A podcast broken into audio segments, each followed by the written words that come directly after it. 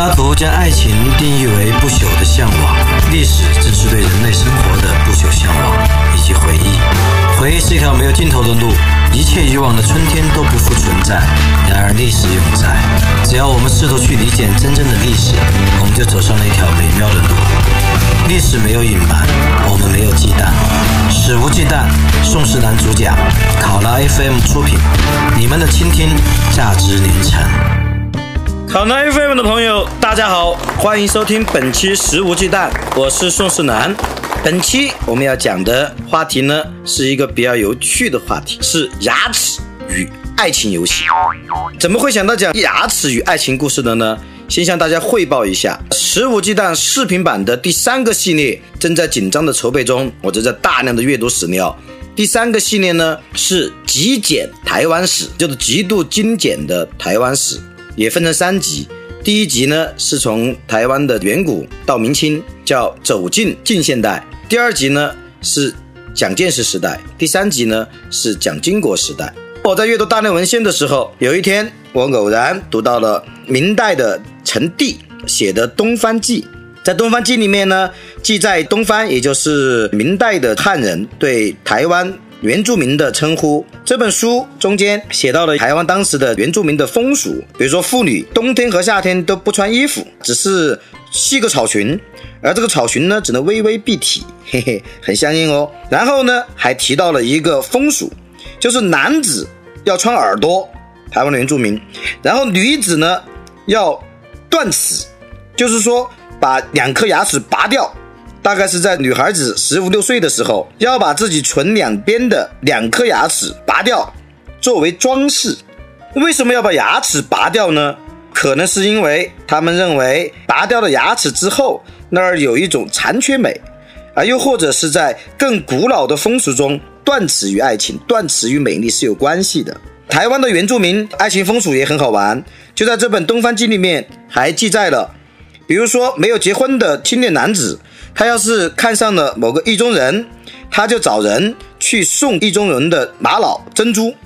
女孩子如果不接受呢，他也就算了，你既无心，我便休。如果女孩子接受了他送的玛瑙珍珠，到了晚上，他就会悄悄的、偷偷的去到别人家，也不敲门，而是呢吹口琴，是用铁做的口琴，就吹当当当的有声音。女孩子听到了呢，嗯，如果满意，就打开窗子，哎，让他偷偷进来睡觉。天不亮呢就要走，这个男子也不会去见女方的父母，于是呢消来成去，如此这个累月不改，直到女子怀了身孕，然后呢由女方的人就来到男方家，把这个男子娶回家去，而在这个时候呢，这个男子才见到女方的父母，于是呢就以女方的家为家。要养女孩子的父母终身，而他自己的父母呢，却不能够被自己的儿子所孝敬养老。所以在台湾原住民的传统社会里，尤其是东方里的平埔族，台湾有两大族：平埔族和高山族。平埔族主要是母系社会，高山族呢，母系社会和父系社会都有。平埔族他们的风俗是生的女儿非常开心，哇，生了一个赚钱货；生个儿子很不高兴，生了一个赔钱货。而且呢，妻子死了是可以再娶，但是丈夫死了呢，就不能够再嫁。而且名字起得很难听，叫鬼残，就是魔鬼的鬼，残缺的残。好，我们说回来，我们来继续说这个牙齿。说到牙齿与爱情，早年呢，我听过成都本地的大爷给我讲过一个很好玩的牙齿与爱情的故事，说的是唐代的著名的女诗人雪涛雪教书与唐代另外一个著名的男诗人。元稹元大少之间的爱情故事，元稹呢就是李杜元柏那个元稹，跟白居易齐名的，他比雪涛要小比较多。元稹入蜀呢，相传是在公元八零九年，这个时候的元稹才三十岁，而雪涛呢应该已经四十多，美人迟暮了。然后呢，在琵琶巷口，元稹就跟雪涛说：“我认识你，我永远记得你。”那时候你还很年轻，人人都说你很美。现在我是特为来告诉你，与你年轻时相比，我更爱你现在备受摧残的容颜。哈哈哈，刚才那段是开玩笑的，那是杜拉斯的情人的开篇语。元稹不可能说这样的话。总之呢，据野史记载，元稹和雪涛迅速陷入爱情的银河，还成为其中最亮的那颗星。在一个春风沉醉的晚上，元稹呢从雪涛的闺房起来，走到厨房，用榔头外加火钳拔下一颗牙齿。送给雪涛。雪涛收到的时候很感动，流着眼泪跟元稹再次深情相拥，哦，然后就非常甜蜜。不过呢，明星之间的爱情，也许就像政客间的友谊一样不稳定的。元稹和雪涛都是明星啊，都著名诗人啊。不久后呢，他们的感情破裂了。元稹每天都喝醉，拿流出的眼泪浇花，每天还吐血，拿吐出来的血洗脚，然后唱“越美丽的东西我越不可碰”一类的。这样过了几天呢，他还是想不通，就跑去找雪涛，想把牙齿要回来。嘿嘿，当时雪涛呢，正站在园子里面看一朵开得很好的鲜花，琢磨着要不要提一点香精出来加到信签里去。雪涛是发明了雪涛签的，他自己是会造纸的。元稹呢，伤心欲绝地闯进来，径自对雪涛说：“雪涛啊，把我的牙齿还给我，把我的牙齿还给我。”然后雪涛呢，微微一笑，哎，摇了摇腰肢，小指头弯曲着，点点空中说：“Follow me，跟我来。”元稹呢，就跟雪涛走到闺房，雪涛呢，就把元稹叫到一个柜子面前，打开柜子，里面是一排一排抽屉。于是呢，他拉开其中一个抽屉说。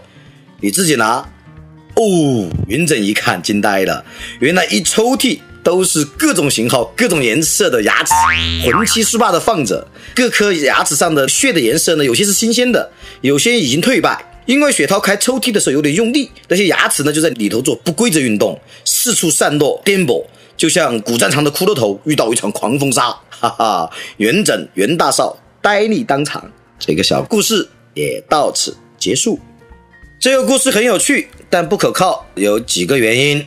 第一呢，这故事的原型其实是杜牧拔牙赠妓女，感情破裂后去索还，遭遇一抽屉的牙齿。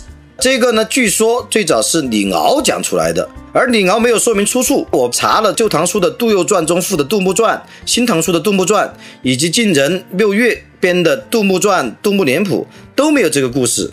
也许呢，这个故事只是民间流传的都市传奇，不知道最早是不是起源于台湾，也有可能不起源于台湾。反正呢，台湾的李敖讲过，而成都的我认识这位大爷也给我讲过。只不过呢，台湾的李敖把这个故事安在了诗人杜牧身上，因为杜牧也喜欢跟青楼女子来往。所谓十年一觉扬州梦，赢得青楼薄幸名。所谓春风十里扬州路。卷上珠帘总不如，很风流的。而到了成都呢，由于雪涛是一个很风流的女诗人，所以呢又被本土化安到了雪涛身上。但这个故事的主要的框架梗概，包括最后拉抽屉那个梗，都是差不多的。所以我觉得呢，这个故事可能是一个古代的都市传奇，它未必是一个信史。然后第二呢，雪涛与元稹的不了情，极可能是后人杜撰的。因为当代学者卞孝轩曾经写过一本书叫《元稹脸谱》，有详细的考辨。结论是呢，两个人其实从来没见过面，最多就是可能通过信或者互相知道。而目前呢，《全唐诗》里面存下来的传为两个人唱和的三首诗，也均不见于两人各自的诗集。而且细考他们所谓唱和的三首诗呢，文词的疑点也很多。卞孝轩呢，将他们的所谓唱和之作断为是伪作，认为他们两个是。没有发生交集的，至少不可能有亲密的关系的结成的。所以呢，像成都这位大爷讲的故事，他也不太可能契合雪涛的平生。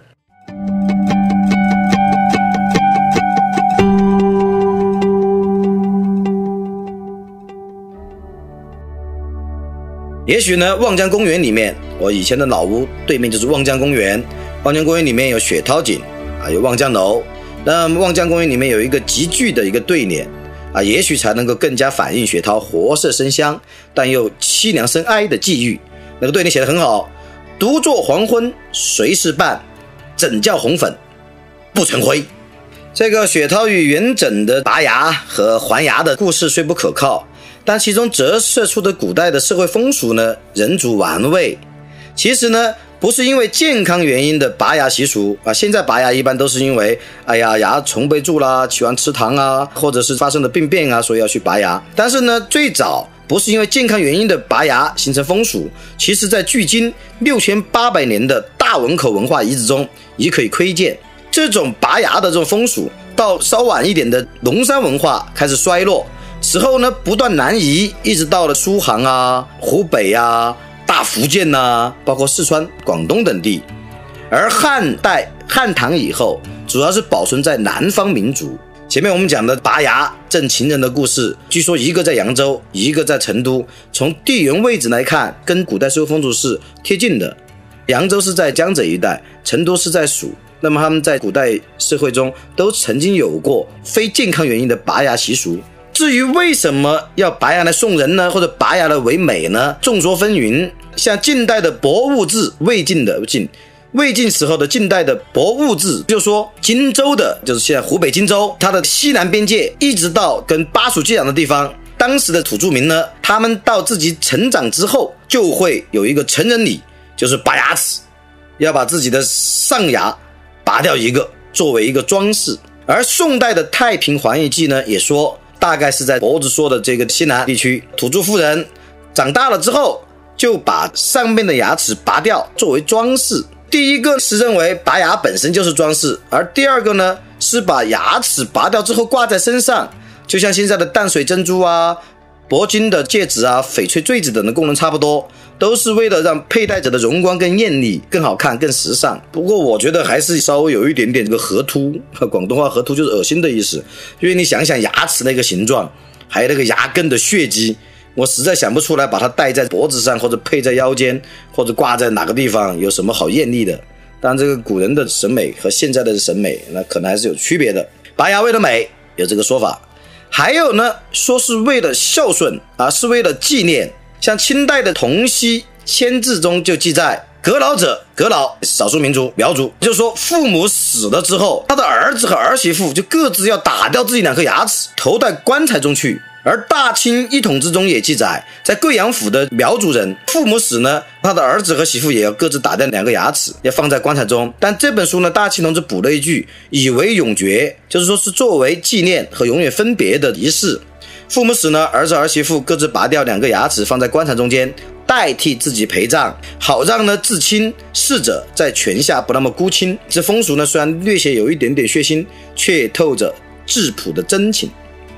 还有说是为了婚丧嫁娶，在元代的云南志略，呃，云南的一种地方志中记载说，当地的土著人到十四、十五岁的时候，在左边和右边都各自要锯去两个牙齿，然后婚娶。哎，这跟最早我们讲东方记记在台湾的原住民的风俗是很相像，都左右锯去两齿。但是呢，台湾的没有说不打掉牙齿就不能够结婚，而元代的云南志略中说，要先打去牙齿之后，然后才能够婚娶，就是说男子娶妻之前要拔牙。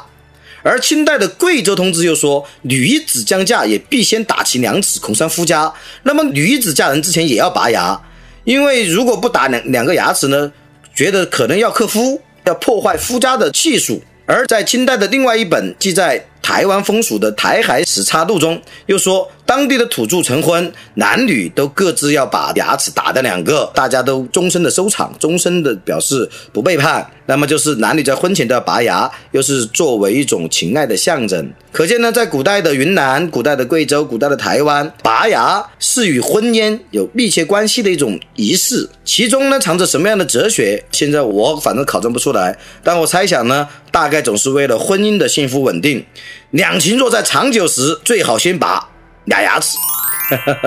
当然，除了美，除了为了孝顺和纪念亡灵，除了为了嫁娶，还有很纯粹的，就是为了爱情。它不一定要婚嫁，也不是一定要美啊，就是为了爱情。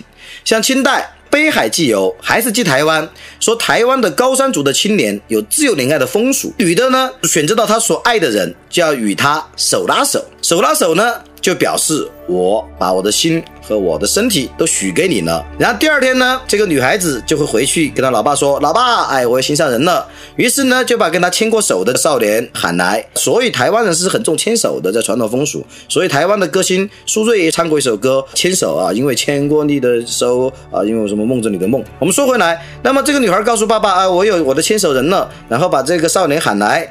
于是呢。这个少年就必须要把上颚门牙的两颗牙齿打下来给姑娘，姑娘呢也同时打下两颗牙齿给他作为定情，互相交换牙齿之后，终身就有所托，之后就结婚，哎，生崽崽了。这个就更明确了，就是说在自由恋爱时期，他们就要拔牙和正牙来定终身，不是仅仅是一个婚姻的仪式，而是自由恋爱的。但为啥爱情需要拔牙来助兴呢？我后面看过一个电影叫《爱情的牙齿》，是严炳彦演的，大陆的一个文艺片。电影《爱情的牙齿》中有一句台词，或许可以解释：片中呢，男主角在与爱人分手的前夕，突然用钳子拔下了那颗被对方夸赞过的虎牙送给他，不打麻药，送给爱人，说了一句话：“只有疼才能让我记住你。”这句台词还是蛮动人。如果把这个台词译成四字俗语呢，那就只能是“没齿难忘”。没有牙齿，所以忘不了我了。我们还是说回来。就在爱情的牙齿中间拔牙赠人的习俗，其实呢，在我之前讲的台湾的原住民中间也是流行。我讲过多次，台湾的原住民怎么拔牙的呢？人类学家发现，台湾的原住民有一个高山族的支系少人，他们用榔头敲法拔牙，通常呢是三个人合作，一个人用黑布把被拔牙的人的眼睛蒙上，然后把脑袋箍住啊，不要他动摇；另外一个人呢就用手使劲按着他的手和脚，防止他挣扎；最后一个人呢。就用左手把他咧嘴张开，右手呢就拿着锤子猛击，把这个牙齿打掉。然后呢，用火灰，就是火堆的灰烬，涂抹牙床的止血。而高山族的另外两个分支不能和大妖呢，他们的支系呢是怎么来脱牙的呢？那么通常是父母来为其孩子施术，先以两块木板夹住目标的牙齿、门齿或者是大齿，以锤子慢敲木板，使牙根松动。接着呢，以带着小木柄的绳套拴住牙齿，用力猛拉。最后呢，当然在牙槽内也是涂煤烟来止血。啊，总之反正虽然牙齿跟婚姻啊、跟爱情啊跟没有关，但是拔的时候还是很可怕的哦。不管是在台湾、在成都、在扬州，爱我就把牙齿给我。古代的情种们呢就是这样，将爱藏在血淋淋的牙齿里，代替玫瑰花或者钻戒赠给爱人。牙齿很久远，一颗永流传。朋友们，你们是不是心动了？准备回去把你的牙齿拔掉两颗，送给你的男朋友或者女朋友、老公或者妻子呢？嘿嘿嘿嘿。好，本期食物鸡蛋就到这里结束，感谢各位收听，我们下期再会。十五鸡蛋，我们不听不散，拜拜。